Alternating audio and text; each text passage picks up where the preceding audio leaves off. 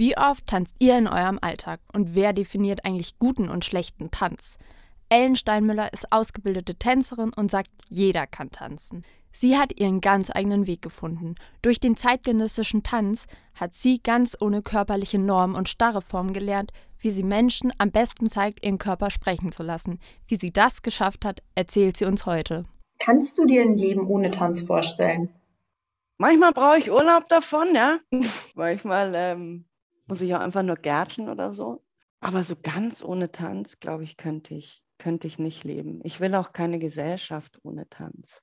Ich finde es sehr schade, dass gerade so in der westlich, westlichen Welt Tanz nicht so einen Stellenwert hat, wie er eigentlich hätte haben sollen, wie ich finde dass Tanz halt nur irgendwie betrunken in der Disco seinen Stellenplatz hat oder, oder ganz künstlerisch hochtrabend auf der Bühne und dass es für Menschen so ein, keine unbedingte Alltäglichkeit hat, finde ich sehr schade.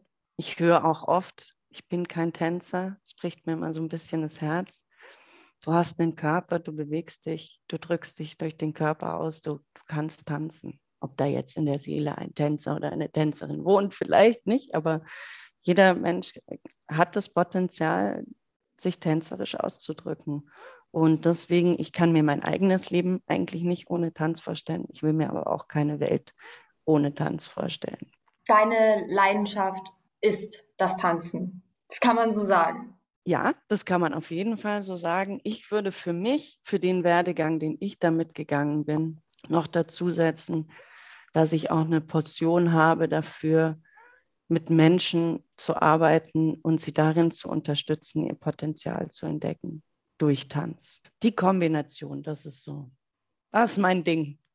Nach deiner Ausbildung und deinem Studium, das du in Tanzwissenschaften absolviert hast, hast du dich ja eher in die choreografische Richtung entwickelt.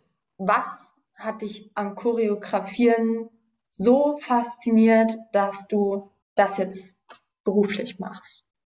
ich habe ja nicht den Werdegang einer klassischen Choreografin in dem Sinne, sondern ich, ich bewege mich eben in dem, im choreografischen Feld der Arbeit mit Amateurtänzern, Menschen, die mhm. vielleicht noch nie getanzt haben, Menschen, für die Tanz neu ist. Und das finde ich choreografisch, künstlerisch ein hochinteressantes Feld. Da ist so die Motivation, Menschen in ihren Ausdruck, in ihren körperlichen Ausdruck zu bringen und was ich wirklich ganz speziell finde an diesem Feld von partizipatorischen Tanz, ist, es hat eine ganz spezielle Qualität, ähm, dieser körperliche Ausdruck von Authentizität, von Unmittelbarkeit, von Emotionalität, den, glaube ich, ein klassischer, ausgebildeter, professionell ausgebildeter Tänzer oder Tänzerin nicht so leisten kann. Es ist irgendwie was ganz rohes, menschliches, unmittelbares in diesem Ausdruck von Menschen, die noch nicht viel getanzt haben. Du hast ja viele Tanzstücke selber entwickelt und ich kann mir vorstellen, dass das ein extrem intensiver Prozess ist. Und mich würde interessieren, welcher Teil Erarbeitung einer Choreografie für dich am schönsten ist.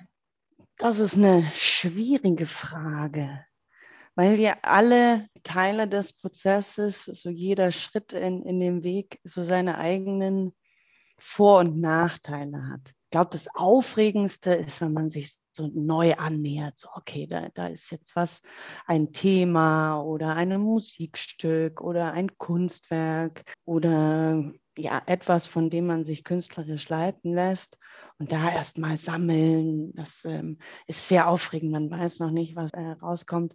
Aber es ist auch ein Prozess, der mir, äh, mich sehr fordert, weil ich so mit Unsicherheiten und man weiß nicht. Also es ist ein, ein großes, großes Nichtwissen, weil du nicht weißt, was dabei rauskommt.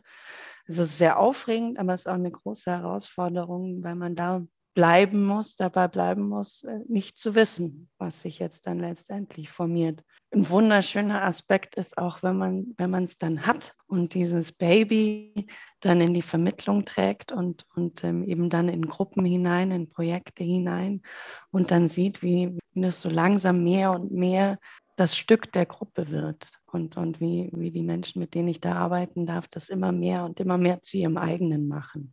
Und dieses Schenken und Übergeben von der Choreografie, das ist sehr befriedigend und sehr bereichernd. Also die, zu Anfang und Ende, glaube ich, sind so die, die Highlights